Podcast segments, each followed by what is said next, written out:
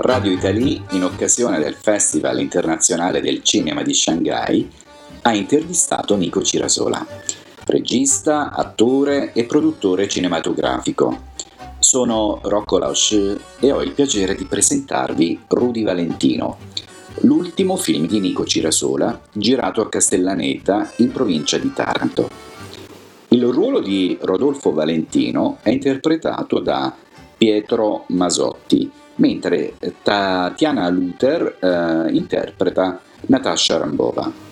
Nel cast artistico eh, ci sono anche Claudia Cardinale e Alessandro Haber. Il film racconta il ritorno di Rodolfo Valentino nel suo amato paese d'origine, Castellaneta, con sua moglie Natasha Rambova, per ritrovare i luoghi e le persone a lui cari in un viaggio alla ricerca della sua identità. Sono andato a fare una chiacchierata con Nico Cirasola e l'ho incontrato alla Tungji University di Shanghai in occasione della proiezione di Focaccia Blues e del trailer Rudy Valentino. Ecco quello che ci siamo detti. Buon ascolto da Radio Italia. Buongiorno innanzitutto. Ma il piacere è tutto mio?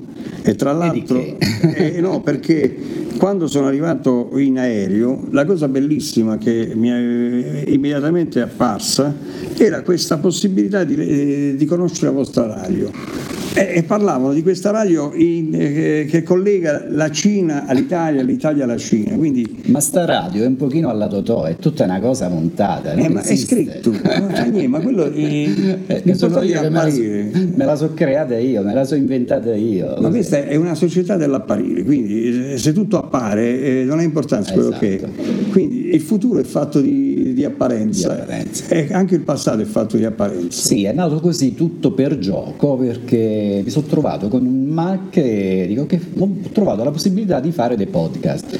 Visto che ho molti followers su Weibo e anche su WeChat, ho detto faccio un podcast e ha avuto talmente successo che poi ho continuato. E quanti ascol- faccio un'intervista a te, quanti ascoltatori c'hai? Ascolti sono tanti, sono perché li metto su diverse piattaforme, anche su YouTube, su, su WeChat, su Weibo, quindi adesso fare un calcolo non lo saprei fare, ma sono proprio tanti perché poi alla fine dalla Cina mi scrivono eh, de- dalle università che fanno ascoltare questi podcast. Adesso sto parlando veloce, ma lì parlo molto lentamente perché sono diretti, mirati ai ragazzi che imparano l'italiano, specialmente i cinesi.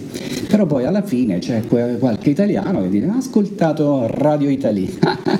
ma questo è importante perché credo che il futuro è fatto di questi frammenti che poi diventano globali. Esatto. E sono tanti tanti, frammenti che messi insieme fanno una globalità e un'universalità della notizia.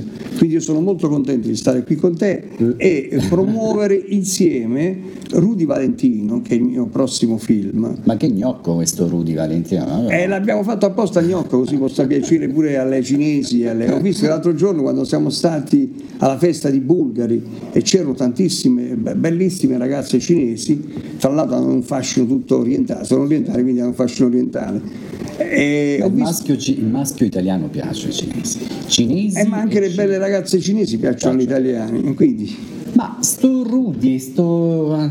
come si chiamava? Noi abbiamo un sacco Pietro di Masotti. Pietro Masotti. Sì, Pietro Masotti, sì, proprio il Rodolfo Valentino che aveva. Eh, me lo so scritto. Aveva tantissimi, aveva tantissimi Rodolfo, nomi. Guglielmi, De Valentini, addirittura il cognome. Rodolfo, Alfonso, Raffaello, Pier, Filibert, Guglielmi, Di Valentina.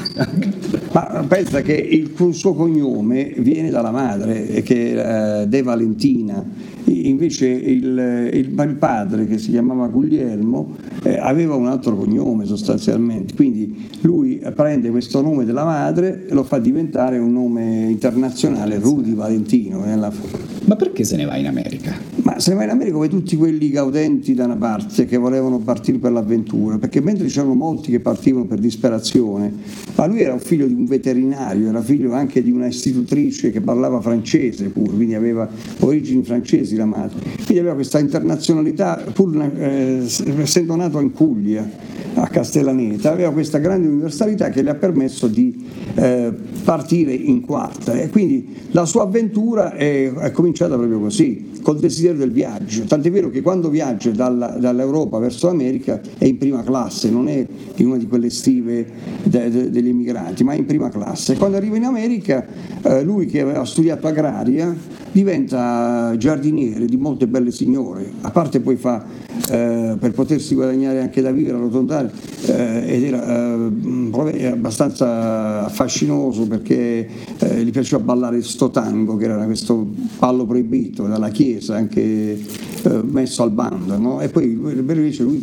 era un grande ballerino e questa cosa qua affascinava le belle signore. Ma piaceva solo alle donne o anche Ma Secondo me piaceva a tutti, però da buon pugliese, secondo me, che partito dalla Puglia, arrivato in America, io penso che sia stato un fanatico pugliese, cioè uno di quelli sai, che usava la, tutte le armi possibili e immaginabili eh, legate a Zeus, al dio dell'Olimpo, perché lui, anche Zeus conquistava tutte le donne, le cavalli, uomini, tutte le creature del mondo. Quindi c'è un po' di verità sulla sua bisessualità? Ma non lo so, credo che la sua bisessualità sia dovuta più al fatto del, che usava il trucco, la cipria, fu il primo a mettere l'orologio da polso che addirittura fu disegnato da una grande casa dell'epoca che non ci ha sponsorizzato, quindi non la citiamo, e invece siamo disponibili a qualsiasi altra, anche casa nuova di orologi, perché lui fu il primo a usare l'orologio da polso per gli uomini e lanciò la moda dell'orologio ecco. da polso agli uomini e questa cosa qua lo faceva diventare molto femminile. Ecco. E quindi questa cosa qui... In America ad... non era capito ancora. No, non era capito, ma poi lo disprezzava perché lui proprio, aveva, aveva tutto tranne che essere americano, era Bruno, era Bruno, era mediterraneo, eh, parlava latino, parlava spagnolo, parlava eh, tutte le lingue e l'inglese sì lo conosceva pure, però lo usava poco, insomma.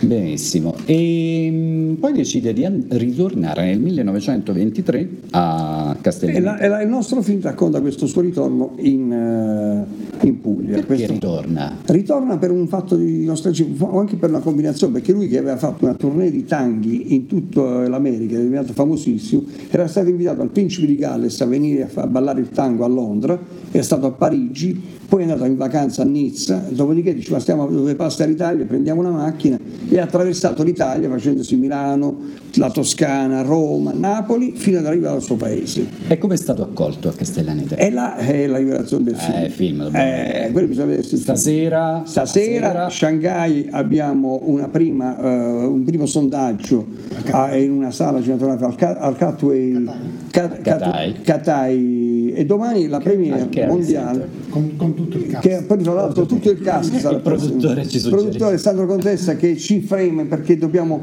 correre ai nuovi appuntamenti del, della giornata. Io comunque sono stato felicissimo di aver fatto questa chiacchierata con... Eh, Ma io sono felicissimo invece che siamo riusciti, la comunicazione vedi come funziona, quindi la rete funziona. Io sono arrivato in aereo, Un il primo aereo. articolo è stato quello di cercare Roberto. Eh, Rocco. Rocco, Rocco, Rocco, Roberto, no, perché, perché Beh, salutiamo anche Roberto. Vabbè, Rocco Roberto, Roberto, Rocco, Rocco, Rocco il grande Grazie Rocco. mille. Grazie a te.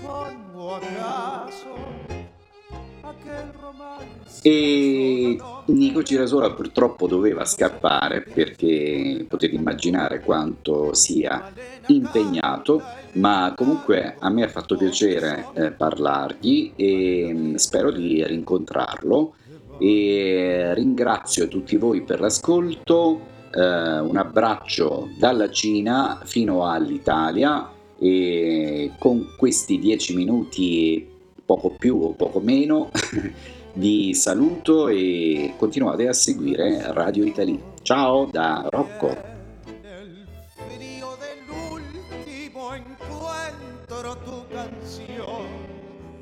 Se hace amarga en la sal del recuerdo. Yo no sé si tu voz es la flor de una pena.